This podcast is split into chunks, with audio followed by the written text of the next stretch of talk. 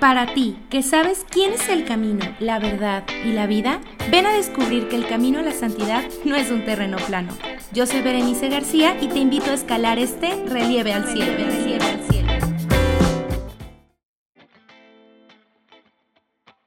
Hola, bienvenidos nuevamente a este programa Relieve al Cielo que se transmite a través de Valora Radio.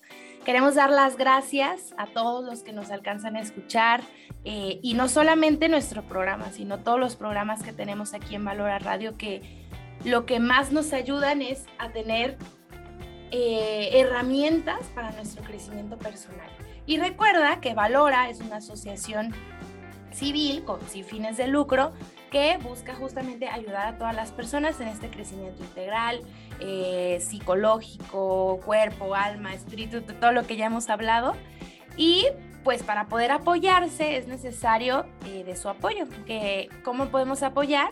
Pues a través de las estrellas. Ustedes pueden enviarnos estrellas en su barra de comentarios para que pues Valora Radio pueda seguir creciendo, pueda seguir eh, llevando este, este mensaje que Dios tiene para todos nosotros. Y pues bueno, primero que nada, eh, invitarlos a que se queden durante toda esta hora porque creo que este programa, la verdad es que hace ratito que estaba hablando con nuestra invitada, estábamos planeando todo y dije, wow, o sea, de verdad que qué bonito programa, qué bonito va a ser el día de hoy que nos va, nos va a ayudar a todos a esclarecer algunas cosas que de repente tenemos en nuestra cabeza y que en ocasiones ni siquiera sabemos cómo comprenderlas y que tiene que ver con nosotros mismos.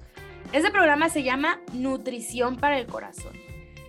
Pero pues vamos a tratar, ahorita te voy a pedir en este momento que trates de sacar de tu mente todas esas ideas que de repente podemos tener acerca de la nutrición.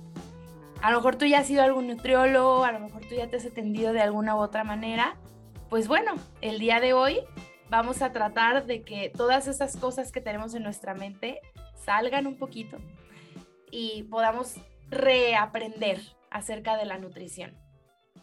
Y pues bueno, también te invitamos antes de, presentar a nuestra queridísima invitada, invitarte a escuchar el podcast Relieve al Cielo, que lo puedes encontrar en YouTube, en, Spotify, Apple Podcast, todas estas plataformas en las cuales tenemos esta oportunidad de escucharnos. Ayer justo empezamos con una nueva temporada con el episodio Dios de Reencuentros. Es muy bonito. Eh, hay algunos episodios, por ejemplo, el del día de hoy, que puedes encontrar en el podcast, que lo hemos grabado aquí en Valora Radio. El día de hoy va a ser uno de ellos. Y pues bueno, ahí mándanos tu retroalimentación y todo lo que gustes. Por cierto, hablando de enviar retroalimentación, recuerda que hoy eh, tenemos aquí a través de Facebook, puedes enviar todos tus comentarios, puedes preguntarnos, eh, puedes preguntarle a la invitada que vamos a tener el día de hoy todas tus dudas y poder compartir entre nosotros. ¿Sale? Ahora sí, pues bueno, quiero presentar a nuestra querida invitada del día de hoy. Su nombre es Aida García. Ella es nutrióloga y pues bueno, ella nos va a hablar un poquito más de lo que se dedica. Hola Aida, bienvenida.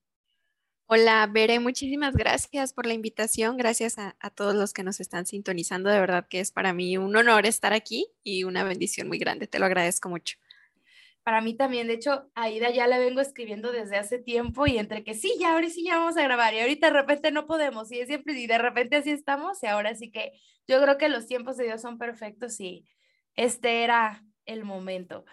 Pues Aida, platícanos un poquito de ti, para comenzar un poquito de a qué te dedicas, para que la gente te conozca. Claro que sí, Veré. Mira, soy licenciada en nutrición, hice la carrera en la Universidad de Guadalajara y este, después me empecé a dedicar a la consulta privada. Nutrición tiene muchas áreas, no es nada más eh, el área que yo manejo, que es como la más conocida, sino que también está el área de investigación, el área de nutrición comunitaria, el área de ciencias de los alimentos. Yo me fui más por el lado del consultorio y del trato con la gente, que, que es algo que me gusta muchísimo. Y después me fui especializando en algo que se llama psicología alimentaria o psiconutrición, que es esta área de la nutrición o de la psicología donde se fusionan ambas. Es, decir, no nada más nos planteamos o nos preguntamos qué es lo que como, sino por qué lo como, cuándo lo como, qué tienen que ver mis emociones con todo esto. Y es algo a lo que todos, todos estamos expuestos e involucrados. No hay nadie que se salve de mezclar emociones con alimentación y esto es porque desde pequeñitos, desde la lactancia materna, está completamente fusionado. Y muchas veces no nos cuestionamos esta parte de la alimentación o creemos que eh, solamente implica en ciertos casos, que es lo que vamos a, a, ver justamente el día de hoy. Y bueno, como escuchan, tenemos a una gran experta justamente en hablar de nutrición, pero no solamente eso, sino que Aida tiene esta visión de la persona que no solamente se trata del cuerpo y de cómo te alimentas y ya, sino todas las demás cosas que pueden implicar en eso.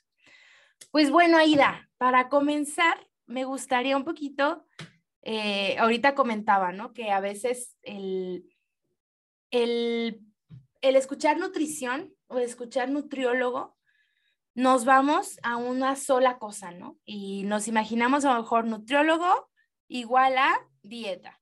Y no, pues va al nutriólogo porque pues ya tiene un sobrepeso o ya tiene algo así, ¿no?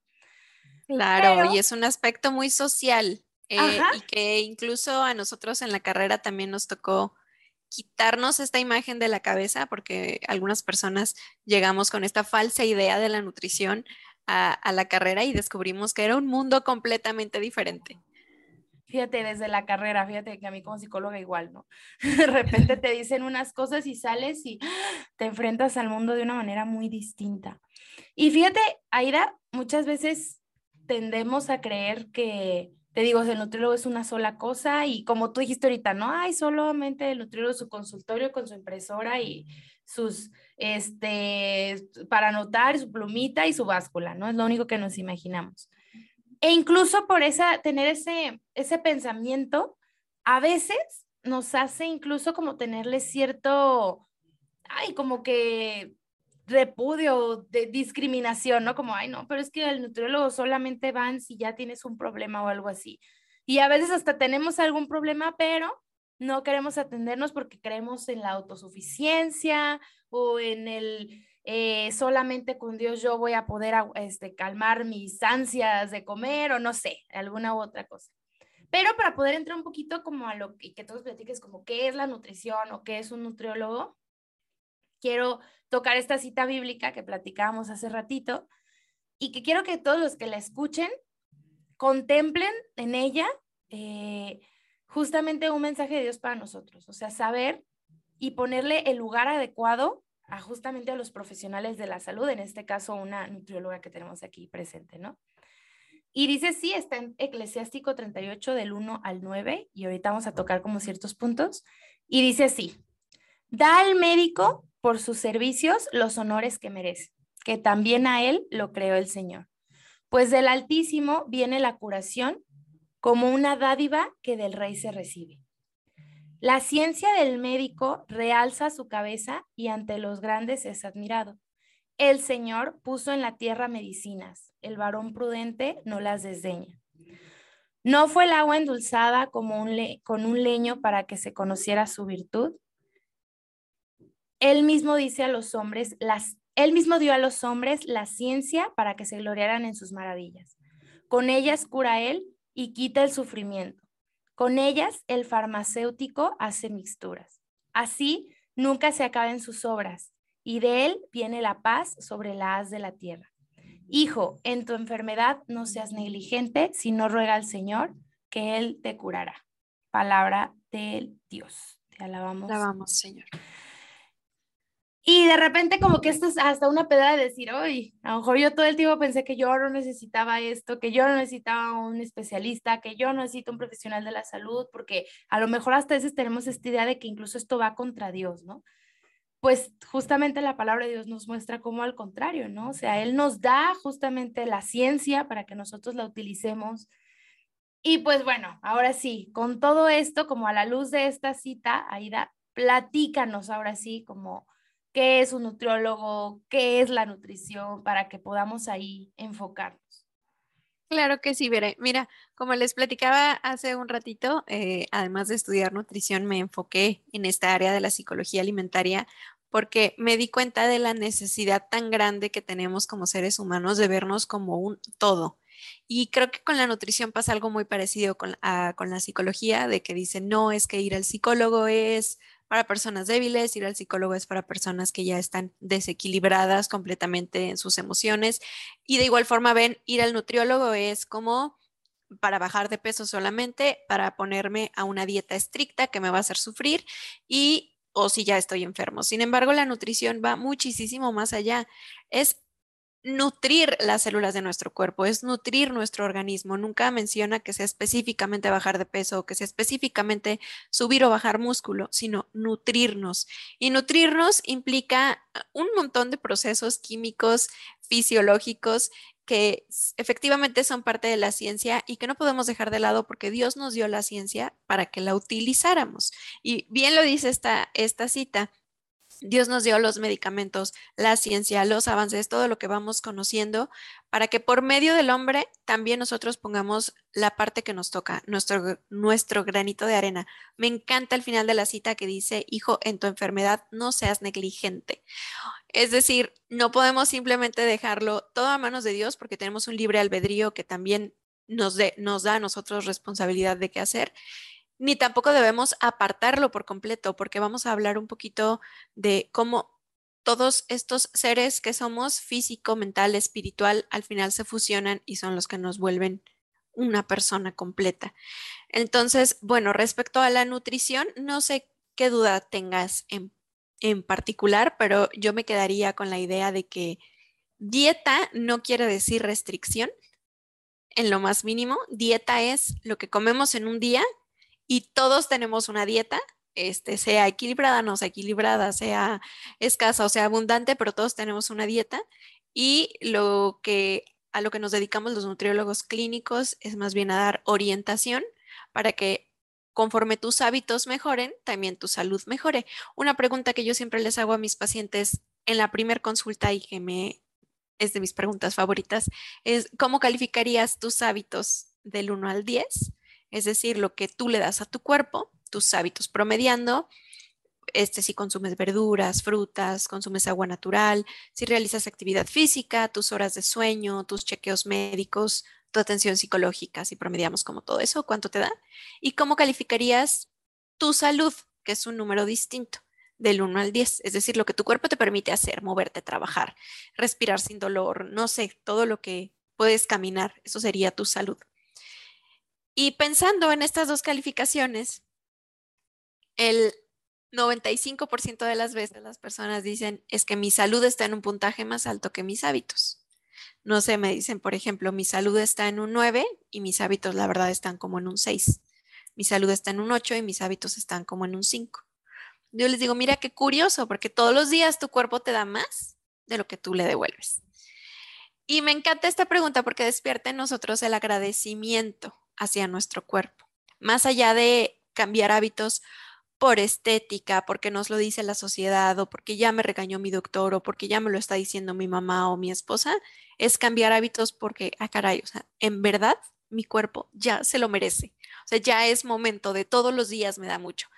Entonces, eh, iniciamos el proceso con mucho más amor y agradecimiento y con menos esta mentalidad de odio o de vengo porque ya estoy harto de mi cuerpo o vengo porque ya estoy harto de mi enfermedad, sino más orientado hacia este agradecimiento. Fíjate que ahorita con toda la pandemia y así, y yo escuchaba muchos comentarios acerca de que no, pero es que si Dios te cuida, ¿para qué usas cubrebocas? Y no, pero si crees y confías en Dios y todas estas cosas. Y en la reflexión, y que creo que impacta mucho justamente en este tema, yo decía, a ver, nosotros como seres humanos somos un don, y nuestro cuerpo es un don, o sea, Dios nos lo regaló, no es algo que nosotros creamos, nosotros hicimos, o sea, es algo que Dios nos regaló, sea como sea, es, incluso me guste o no me guste, aunque de repente esto quisiera mejorar, etcétera, pues es un regalo de Dios. Y como un regalo, pues lo tengo que cuidar, no sé, Aida, si yo te regalo, este, a lo mejor, no sé, una pluma muy bonita, muy nice, ¿no? Muy fina para, oye, mira, para, no sé, tus consultas o algo así. De repente llego y veo la pluma que yo le regalé ahí tirada en el piso, rota y toda sucia, o sea, pues claro, ¿no? Ahí le pregunto a cualquiera cómo se sentiría, ¿no? Pues, oye, Aida, pues es lo que yo te regalé, ¿no? Y a lo mejor hasta con la vergüenza, ay, perdóname, la dejé ahí, no sé. Pues es justamente eso, o sea, ¿qué hacemos con los regalos que nos dan? O sea, los tratamos bien o los tenemos allá aventados. Y ahora, no estamos hablando de cualquier regalo, estamos hablando del mayor regalo, el que nos permite hablar, el que te permite ver ahorita lo que este, este programa, escucharlo, el que te permite caminar, trasladarte de un lado al otro. O sea, es el regalo más grande y como un regalo, pues creo que lo más importante es justo eso, ¿no? Aprender a mantenerlo de esta manera saludable y, y qué mejor que sabiendo realmente lo que se tiene que hacer, ¿no? Que ir a un especialista que lo sabe. Y si partimos de que esto es un don y esto es un regalo y esto es algo con lo que me siento agradecido, tanto por la persona que es Dios que me dio mi cuerpo, como por mi cuerpo en sí, que me da tanto todos los días, pues a partir de ahí se cambia el chip para decir, mis hábitos los voy a mejorar por agradecimiento y por amor y no por odio, porque muchos pacientes llegan al consultorio por odio ¿Cómo crees? De verdad, por odio, porque ya no aguantan sus brazos, ya no aguantan sus piernas, ya no quieren su abdomen. Y hasta entonces quieren hacer un cambio, pero es un cambio ya muy desesperado y que no está por las razones correctas. Entonces, qué bonito que podamos este, fusionar todo esto con la espiritualidad. Y se me viene a la mente una cita que de hecho tengo aquí anotada con esto que mencionas y que me gustaría compartirlas con ustedes, que es de la primera de Corintios 3:16 y dice, ¿no saben que son templo de Dios y que el Espíritu de Dios habita en ustedes? Si alguno de ustedes destruye el templo de Dios, Dios lo destruirá a él, porque el templo de Dios es santo y ese templo son ustedes. Palabra de Dios. Alabamos, Señor. Wow. Y bueno, creo que ya nos adelantamos un poquito aún mucho, pero vamos eh, pasando que ya estamos como comprendiendo un poquito, o sea, tal cual lo dice la palabra, o sea, la palabra nutriólogo, o sea, es nutrir, nutrir nuestro cuerpo, nutrir nuestras células, nutrirnos para crecer y tener la energía adecuada, o sea, realmente poder dar lo mejor de nosotros, necesitamos un cuerpo sano, ¿no? Si yo un carro necesito que, que funcione de la mejor manera, pues seguro le echo gasolina y le tengo su mantenimiento y el agua y todo, pues igual, ¿no? Nuestro cuerpo, ¿no? Que todavía es un poco más complejo, ¿no? Que, que un auto.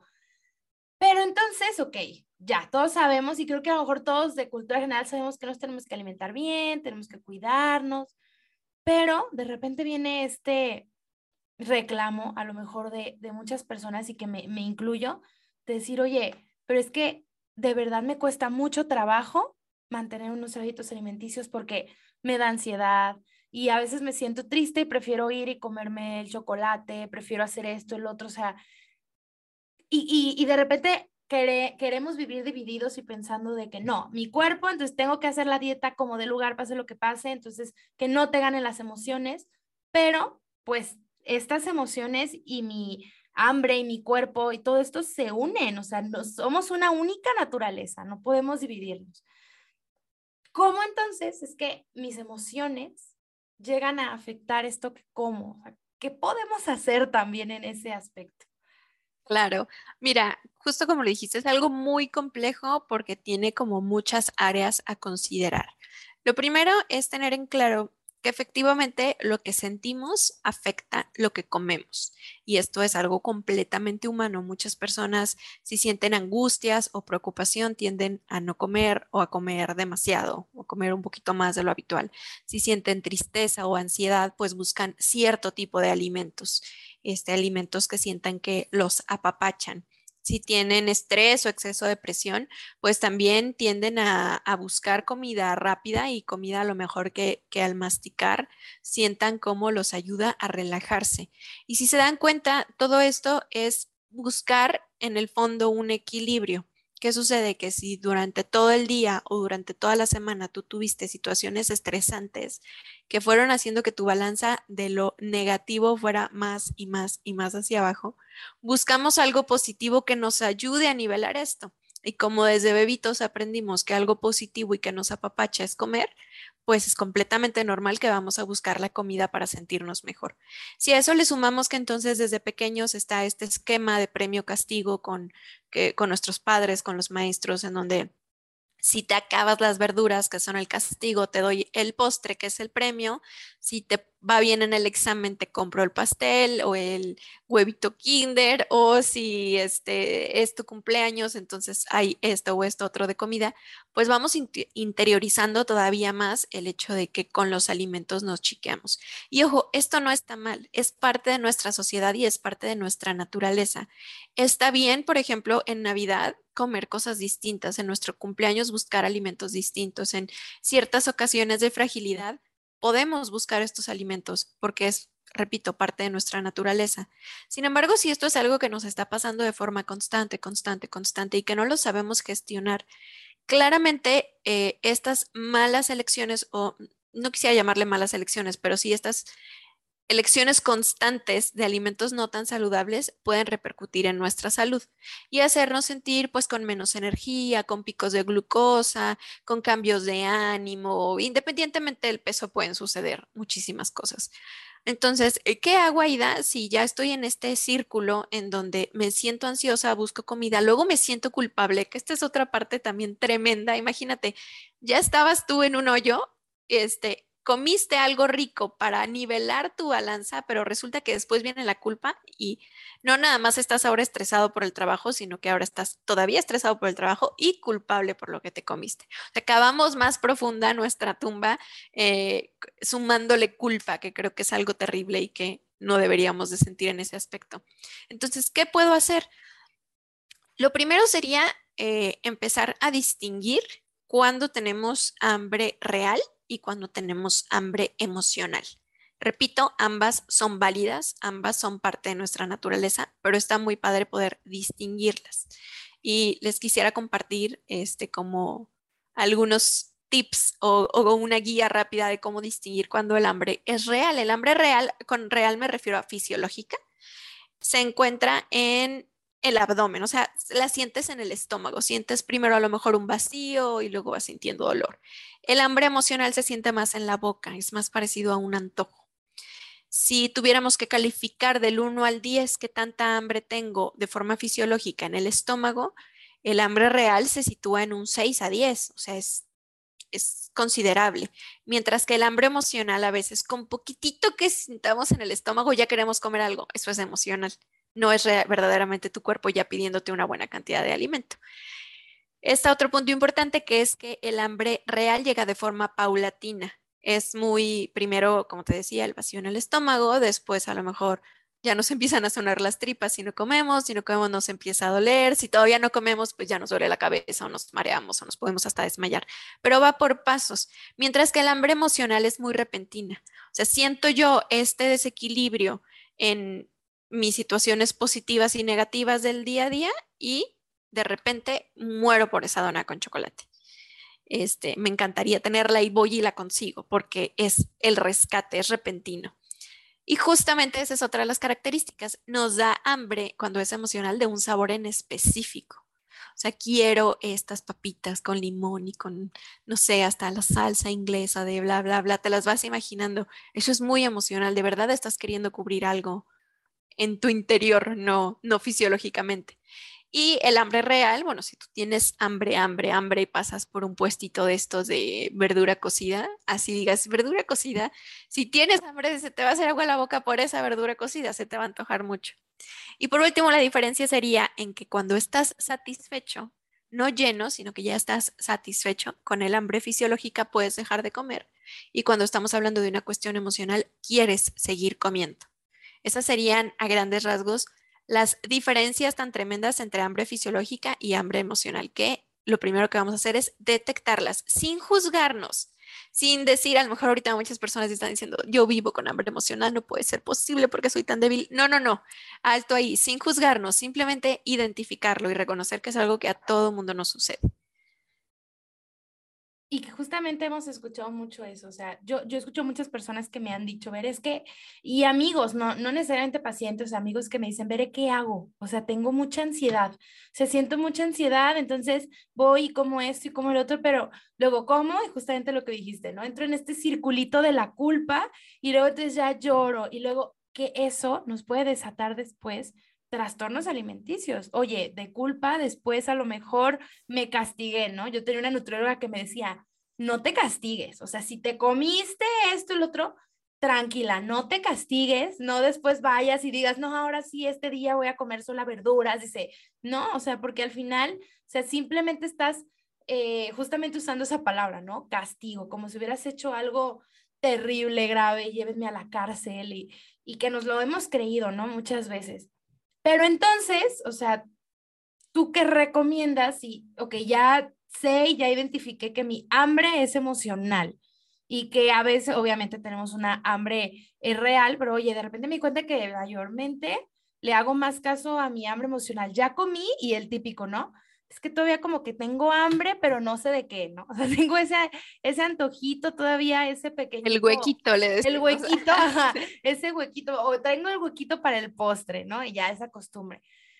Y que eso tiene que ver, ahorita tú mencionaste algo que me llamó mucho la atención, ahora que soy mamá, esa frase le he dicho mucho últimamente, pero ahora que soy mamá, justamente como yo sé que de a mí me tocó tener una relación con la comida muy, muy poco saludable, ahora yo veo con mi hijo y digo, oye, yo quiero justamente darle esa buena relación con la comida, ¿no? O sea, no es las verduras son malas, pero el chocolate es lo mejor, ¿no? Entonces te doy esto y y, eso viene desde lo que yo le doy en casa y desde cómo se le planteó la comida. O sea, tampoco se trata de, no, come poquito o vas a engordar, no se trata de eso. Pero entonces, si esta relación con la comida es importante y a lo mejor ya la tengo tergiversada, pero además este, tengo un hambre emocional y tengo ansiedad y ya no sé ni cómo manejarle, ¿tú qué recomiendas? O sea, ¿cómo podemos empezar a mejorar justo mis hábitos, pero desde esta conciencia, no solo, ah, sigue este plan y toma tu dieta, no, o sea, desde esta conciencia de la persona,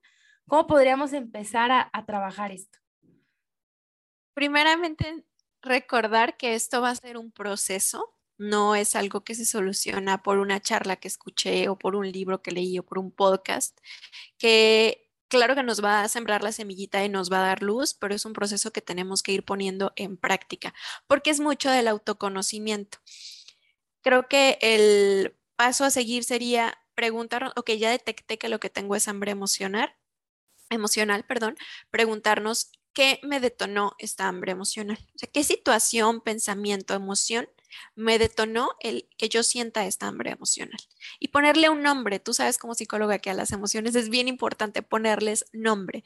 Siento tristeza, siento angustia, siento, porque es muy sencillo llamarle a todo estrés y a todo ansiedad. Pero si podemos encontrar una lista de emociones y podemos de verdad detectar y ponerle el nombre y el apellido eh, correcto, nos va a ser más sencillo gestionar qué hacer entonces con esa emoción. Después de que ya le pusimos nombre a la emoción, sería muy interesante también eh, preguntarnos qué puedo hacer entonces para que esta emoción que yo puedo sentir como negativa eh, sea un poco más llevadera. Ojo, no hay emociones positivas ni negativas, más bien hay emociones agradables y desagradables, pero todas tienen una razón de ser. Todas están aquí por algo. La ira tiene una función tremendamente fundamental que es que busquemos justicia y que no nos dejemos aplastar y que pues sobrevivir tal cual, igual que el miedo, igual que la angustia, todo tiene su función. Entonces, ¿qué me quiere decir a mí esta emoción?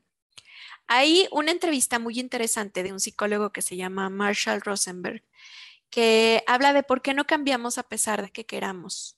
O sea, a pesar de que yo sé cuál es el buen hábito que debo cambiar y yo sé y estoy consciente y me lo propuse de año nuevo que quiero cambiarlo, pero ¿por qué no puedo?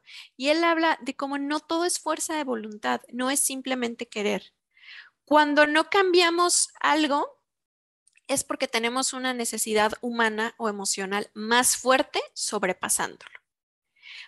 Muy probablemente, para ponerte un ejemplo con esto, tú tienes sí la necesidad de comer alimentos más saludables, de hacer ejercicio, pero, volviendo al ejemplo del ejercicio, si tienes una necesidad súper fuerte de hacer ejercicio, pero tienes una necesidad humana todavía más fuerte de descanso, la necesidad de descanso la habrá a sobrepasar y por más que te lo propongas, no vas a hacer ejercicio o vas a hacer ejercicio dos días, pero al final tu necesidad de descanso te sobrepasa. También hay listas en Internet muy interesantes que si quieren se las puedo pasar sobre las necesidades humanas que todos tenemos y que si alguna de estas no está cubierta, de verdad va a ser muy complicado que cambiemos algo por más que queramos. Entonces lo que sigue es preguntarme, ¿cómo de forma amorosa y empática yo puedo atender esto que siento, esta necesidad que no está cubierta? Para entonces no nada más darme latigazos y decir por qué no tienes fuerza de voluntad y por qué no puedes y mira, y porque somos buenos para regañarnos. Creo que somos los peores jueces que podemos tener. Nadie nos va a regañar tanto como nos regañamos nosotros mismos. Entonces, bueno, entonces cuestionar cómo puedo atender yo a esta necesidad y entender que también a veces vamos a caer en cubrirla con comida porque es el camino más fácil y no pasa nada, como te decía tu nutrióloga, no te culpes, no te azotes con eso, pero ¿qué vamos a hacer para que no se vuelva a dar mañana y pasado y, una vez más y una vez más, cada, a lo mejor cada día? ¿Qué haría diferente para de verdad solucionar el problema desde la raíz? Hay nutriólogos que te dicen, bueno, pues come jícama y come pepino y te mandan como a marear nada más.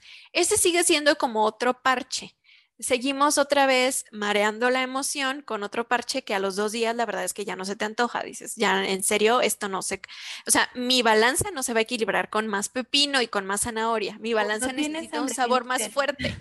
Tómate un vaso de agua y se te va a pasar. No, hombre, claro que no, y claro que no va por ahí.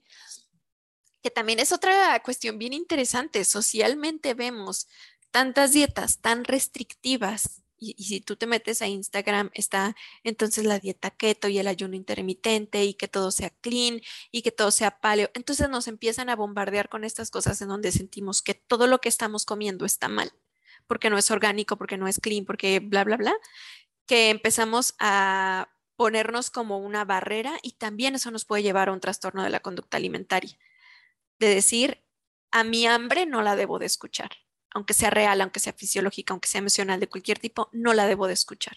Y eso es otra cosa que nos rompe la relación saludable con la comida. No sé si me estoy dando a entender o si estoy revolviendo mucho las ideas. Este, cualquier cosa, interrúmpeme con confianza. No, claro que sí. O sea, justamente eh, ahorita que dices, empezamos a olvidar ese incluso sentido, no me acuerdo si, si la palabra es sentido, tú me corregirás, de saciedad o sea, olvidamos eso, o sea, y eso viene desde chiquitos, desde que a lo mejor te ponían, no, solamente puede comer 10 minutos de cada pecho y si llora no es hambre, entonces si, si en esas tres horas lloró, entonces no es hambre, nada más es otra cosa.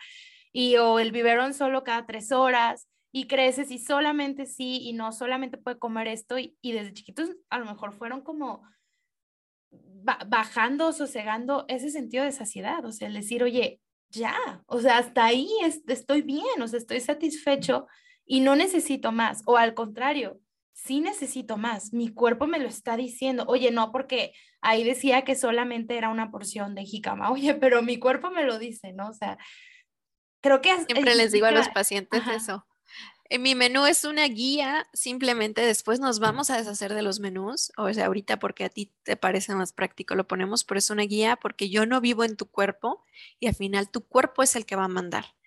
Si tú ves tu plato y sientes que es mucha comida y al estarlo comiendo dices es suficiente, no pasa nada si no te terminas lo del menú, pero si te lo terminas y sigues con hambre, no pasa nada si te sirves un poco más. Al final va a haber días que tenemos más movimiento o que tenemos menos o que por ciertas situaciones fisiológicas necesitamos más o menos y se vale, está bien, quitarnos esta mentalidad cuadrada, como dices que desde chiquitos nos, nos dieron, y que pasa para los dos lados, tanto no escuchar la saciedad, que era lo que mencionabas tú, este, porque nos decían desde niños, no te levantas de la mesa hasta que te termines el plato. Entonces aprendimos que no importa cómo se sienta mi estómago, cómo se sienta mi energía o cómo se sienta mi cuerpo, lo que importa es que el plato esté vacío. Fuimos bloqueando tanto tiempo esta saciedad que claro que ahorita es súper difícil detectarla y lleva tiempo y es un proceso de nuevo. Y de igual manera, si tengo años ignorando mi hambre porque me dijeron que era algo malo, y que era malo que yo quisiera comer y que era malo que yo no comiera alimentos orgánicos, entonces cada vez me es más complicado saber si sí tengo o no tengo hambre. Entonces es regresar otra vez, como dices, a estas situaciones de origen en donde nos escuchamos. Escuchar el, el cuerpo es algo bien complejo, pero que cuando se logra es algo maravilloso que es escuchar nuestro cuerpo, pero escuchar también, incluso voy a ponerme romántica, como esa voz interior. Ahorita mencionabas, ¿no? sé, es identificar de dónde viene esa hambre emocional, ¿no? Hay un podcast, no me acuerdo cómo se llama, pero, o sea, no me acuerdo cómo se llama la, la, la chica que lo hace, pero se llama ¿De qué tiene hambre tu vida, ¿no? Se llama Ana Arismendi. Ana Arismendi, buenísima, sí. sí. ¿Y de qué tiene hambre tu vida? Es como, es que sí es cierto, o sea, ok, sí, tengo hambre emocional, pero ¿qué estoy queriendo yo? Como dices, tapar con esa hambre. O sea, ¿qué estoy haciendo yo para, o sea, ¿qué, qué hay? Oye, pues me di cuenta que mejor era porque justamente justamente el día que me dio más hambre era el día que tuve una pelea con tal persona, ¿no? O que estaba ansioso porque iba a tener exámenes, o porque vi que venía tal cosa, o sea, y si lo tapamos justamente con eso, o sea, como dices, no pasa nada si me lo comí, ¿no? Pero voy a investigar justamente en un proceso de, ok, pero ¿qué hay dentro de mí que me está llevando a eso? ¿Y qué podemos hacer, ok? O sea, ¿qué, qué propones? ¿Qué otras cosas podemos hacer para canalizar eso? y a lo mejor no llevarlo todavía solamente la comida. Mencionábamos entonces que lo primero es detectar la emoción y detectar la necesidad humana que no está siendo cubierta y que por más fuerza de voluntad que tengamos, esa necesidad nos va a ganar. Después, eh, buscar cubrir esa necesidad, que hay una gama tremendamente grande de opciones con las que podemos cubrir las necesidades según lo que sean, ¿no? Si yo tengo una necesidad de amor y mi balanza está desequilibrada porque me falta amor, es fácil cubrirlo de forma momentánea con comida, pero hasta que yo no decida apapachar a la gente que tengo a mi alrededor, tomar el teléfono y hacer esa llamada, mantenerme en una comunicación genuina con ese amigo que me hace falta, pues la necesidad de amor va a seguir ahí. A lo mejor es una necesidad más bien de distracción o una necesidad de, chiqueo como tal. ¿Cómo me puedo chiquear con otras cosas que no sean alimentos? Bueno, pues me puedo chiquear a lo mejor teniendo contacto conmigo mismo, que si las mascarillas en el cabello, que si me arreglo las uñas, que si me doy masajito en manos o pies donde tenemos tantas terminaciones nerviosas, o si pongo aromas, si me pongo a escuchar una música que me gusta me dedico un ratito a ese hobby que tanto me relaja y que tanto he dejado de lado por las presiones del día a día. No sé si colorear, si pintar, si cantar, este, el mismo ejercicio, que no lo estés haciendo por la presión de tengo que hacer ejercicio y tengo que tener tal cuerpo, sino que de verdad lo veas como esta terapia que es esta maquinita de hormonas de la felicidad y que nos ayuda a sentirnos también más fuertes. Y, y del ejercicio podemos hablar muchos, muchos, muchos beneficios que son completamente independientes del peso, de verdad. Eh, para quien no se quiera anclar en este asunto del peso, el ejercicio tiene mil y un motivos para, para hacerlo y también nos puede ayudar entonces a estabilizarnos emocionalmente y a poder tomar decisiones más claras. Y sí hablo de rascar, como dices, más a profundidad, porque si nada más lo tapamos, digamos, me siento desequilibrado porque vivo peleándome con un familiar y entonces, como estoy desequilibrado y ya no lo quiero seguir tapando con comida, lo tapo a lo mejor con un hobby que me gusta mucho.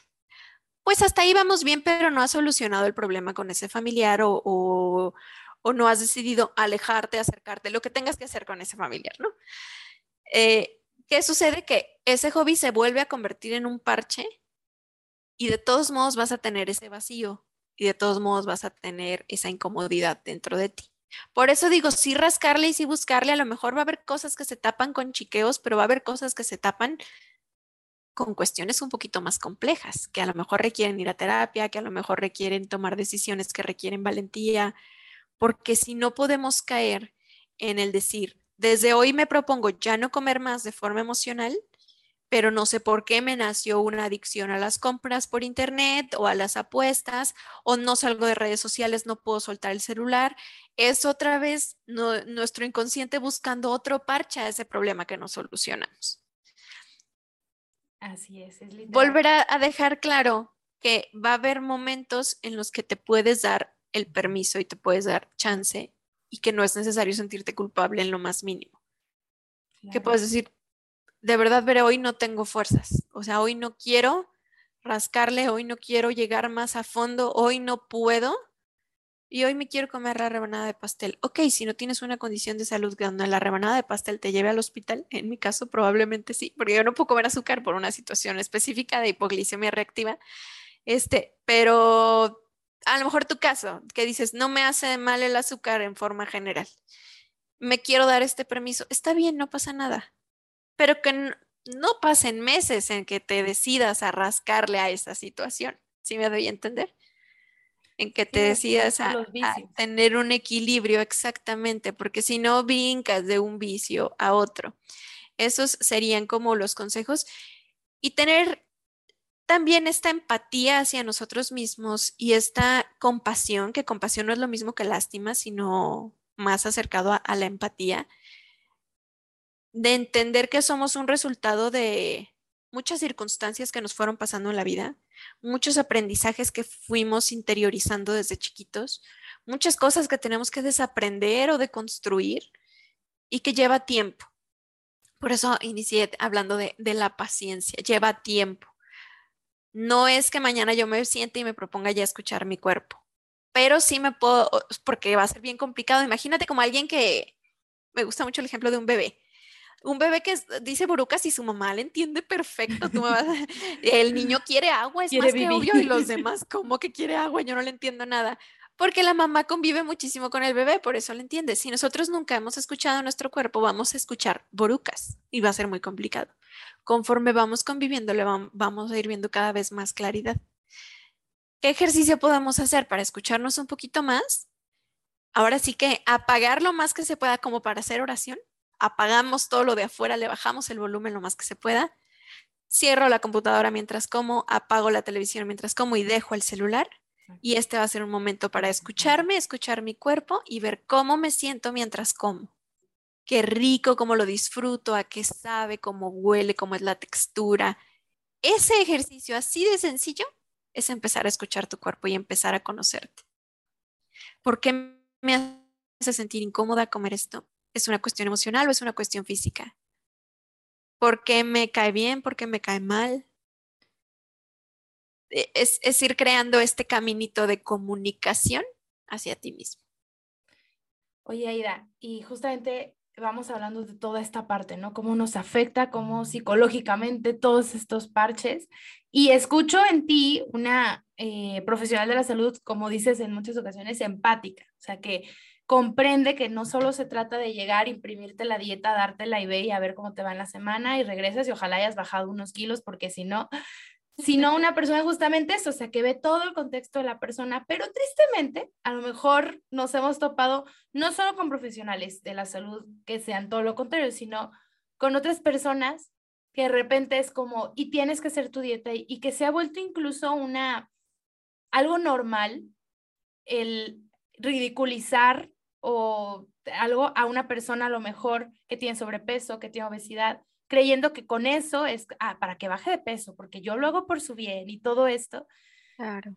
Toda esta parte como social, Aida, o sea, tú cómo ves que esto afecta, tú cómo ves que esto impacta y cómo incluso también, cuál es nuestro deber como personas y como católicos de atender esta situación.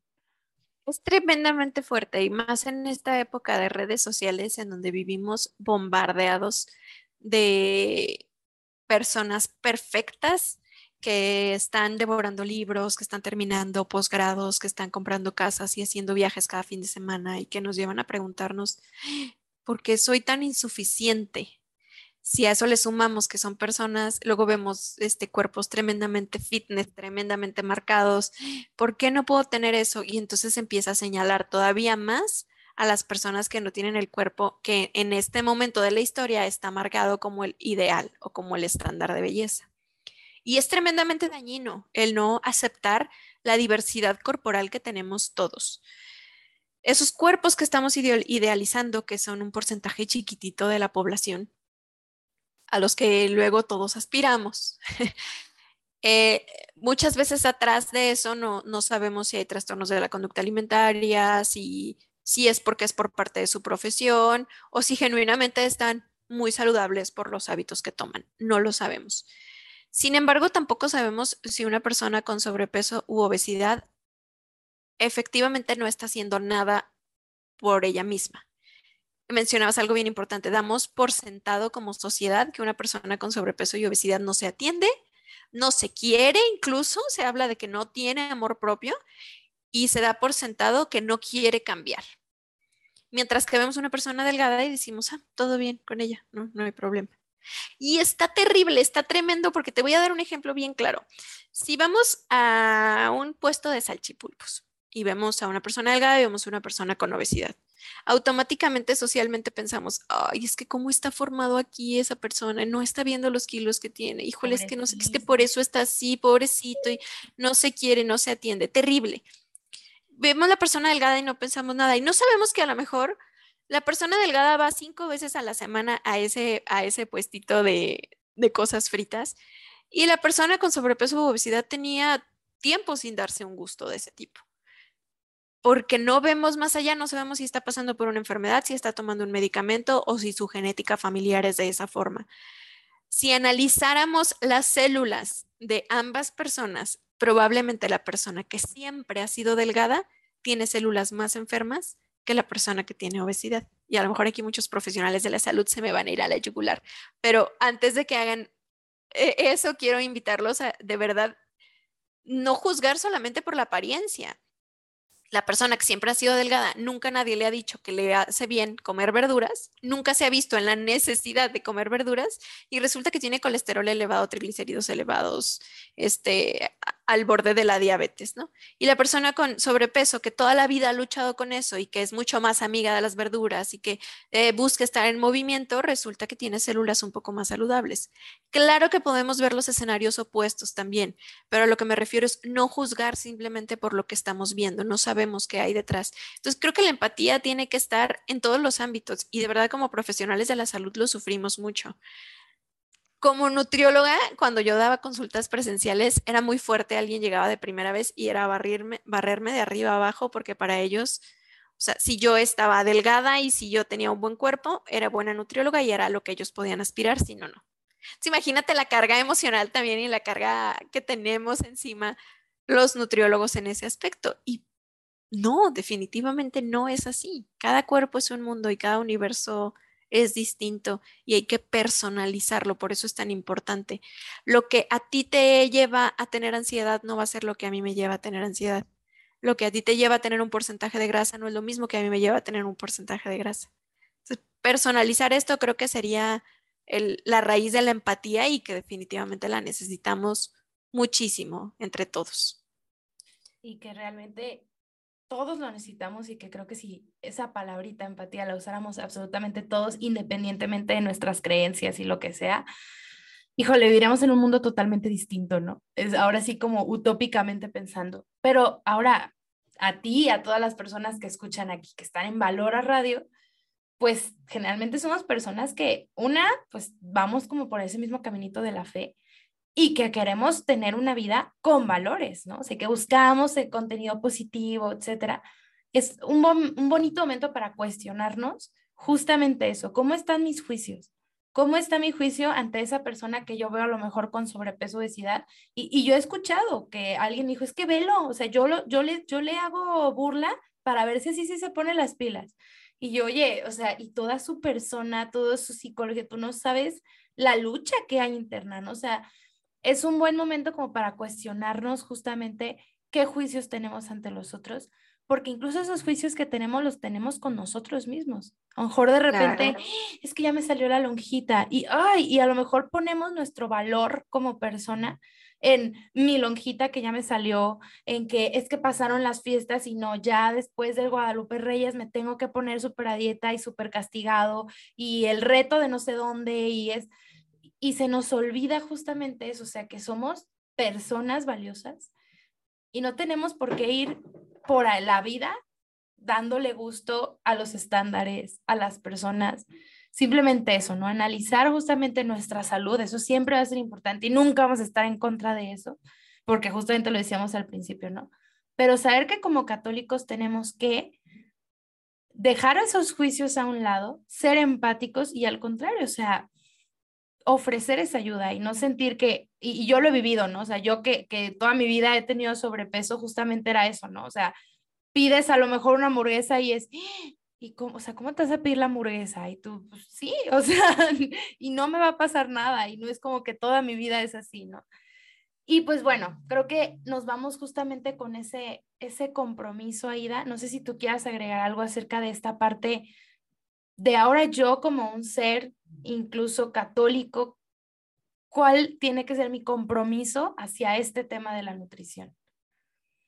Creo que es regresar a la parte del agradecimiento hacia Dios, hacia nuestro cuerpo, cuestionarnos por qué queremos cambiar hábitos, encontrar un para qué mucho más profundo que el área física, un para qué que sea quiero llegar a viejita con mi esposo, quiero conocer mis nietos, quiero tener la energía para este viaje, quiero tener energía para predicar la palabra de Dios, o sea, que, sea un para qué mucho más profundo.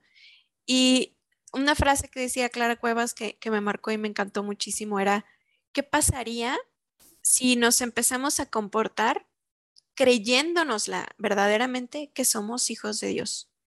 A ver, eres hija del rey, eres hija del creador cómo se comportaría la hija del rey, qué tanto amor se daría, cuánto respeto se tendría, cuánto cuidaría su cuerpo si soy hija del rey y soy hija del creador. Y si Dios me dijo, amarás a tu prójimo como a ti mismo, está hablando de que me ame también yo mismo. ¿Cómo puedo verdaderamente darme ese amor por el camino correcto, de las formas correctas y que sea un amor genuino, no un amor condicionado? Y entender que es parte de nuestra responsabilidad también como cristianos y que si nos cuesta trabajo, claro que podemos ponerlo en manos de Dios y claro que podemos pedirle ayuda. Hay quien dice, ¿cómo le voy a pedir ayuda a Dios para mi dieta o para mi plan de alimentación? Claro que se puede. Es algo que es para tu bien y es algo que hay pacientes que me enseñan muchísimo y que me dicen, Aida, yo le pedí a Dios que me ayudara con esto y lo estoy disfrutando, me está yendo bien y estoy entendiendo que esto es un cambio que quiero tener para toda mi vida. ¡Wow! Ahí está la mano de Dios y qué bonito que se lo hayan ofrecido. Es una vez más poner a Dios en nuestro centro, también en esto tan sagrado que es la alimentación. Hay una cita que dice de Primera de Corintios también, en cualquier caso, ya coman, ya beban o hagan cualquier cosa, háganlo todo para gloria de Dios.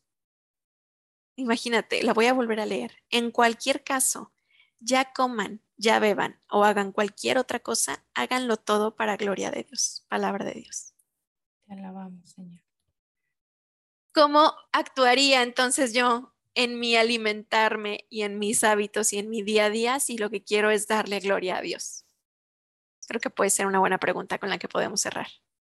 Así es, Aida. Oye, pues nos queda como menos dos minutos. nos ayuda solo a cerrar con una pequeñita oración para Claro que sí, Veré. Muchísimas gracias por la invitación. Gracias. Te pedimos, Señor, el día de hoy que abras nuestros corazones, que abras nuestro entendimiento, que venga el Espíritu Santo sobre nosotros y nos ilumine para entender, conocer y reconocer los planes que tienes para nosotros, la misión que tienes para nosotros. Ayúdame a saber escucharme, pero sobre todo a saber escucharte a ti. Ayúdame a saber escucharte por medio de mi cuerpo. Ayúdame a saber honrarte por medio de mis hábitos, por medio de mi día a día. Ayúdame a honrar este cuerpo que tú me has dado y este templo de tu espíritu. Mamita María, guíame como madre que eres. Tómame de tu mano y no me sueltes. Padre nuestro que estás en el cielo, santificado sea tu nombre. Venga a nosotros tu reino. Hágase tu voluntad en la tierra como en el cielo. Danos hoy nuestro pan de cada día. Perdona nuestras ofensas como también nosotros perdonamos a los que nos ofenden. No nos dejes caer en tentación y líbranos del mal. Amén. Muchísimas gracias. No, gracias a ti. Oye, nada más para terminar, dónde te pueden contactar, si quieren saber un poquito como para ir contigo a consulta o para alguna duda. Gracias. Estoy en redes sociales como Nutrimomento, Instagram, Facebook, Twitter y tengo un canal de YouTube que se llama así, Nutrimomento. Me pueden encontrar ahí.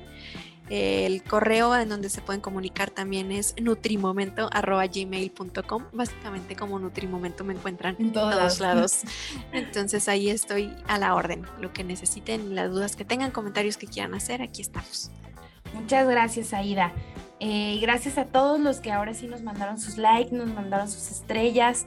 Por ahí muchísimas personas, solo que ahora se nos vino el tiempo encima, nos dicen que les fascina, que eh, excelente invitada, que muy buena ponencia. Y pues bueno, por ahí yo creo que más de uno te va a contactar.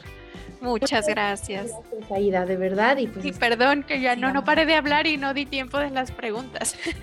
Pues muchas gracias Aida y muchas gracias a todos los que nos escucharon y nos vemos otro miércoles aquí en Relieve al Cielo. Bye. Bye. Gracias por escuchar este episodio. Si te gustó, ayúdanos a compartirlo en tus redes sociales y síguenos en Instagram, Facebook y YouTube como Relieve al Cielo. Y a mí en Instagram como Bere García 320. Y sigamos escalando juntos este Relieve al Cielo.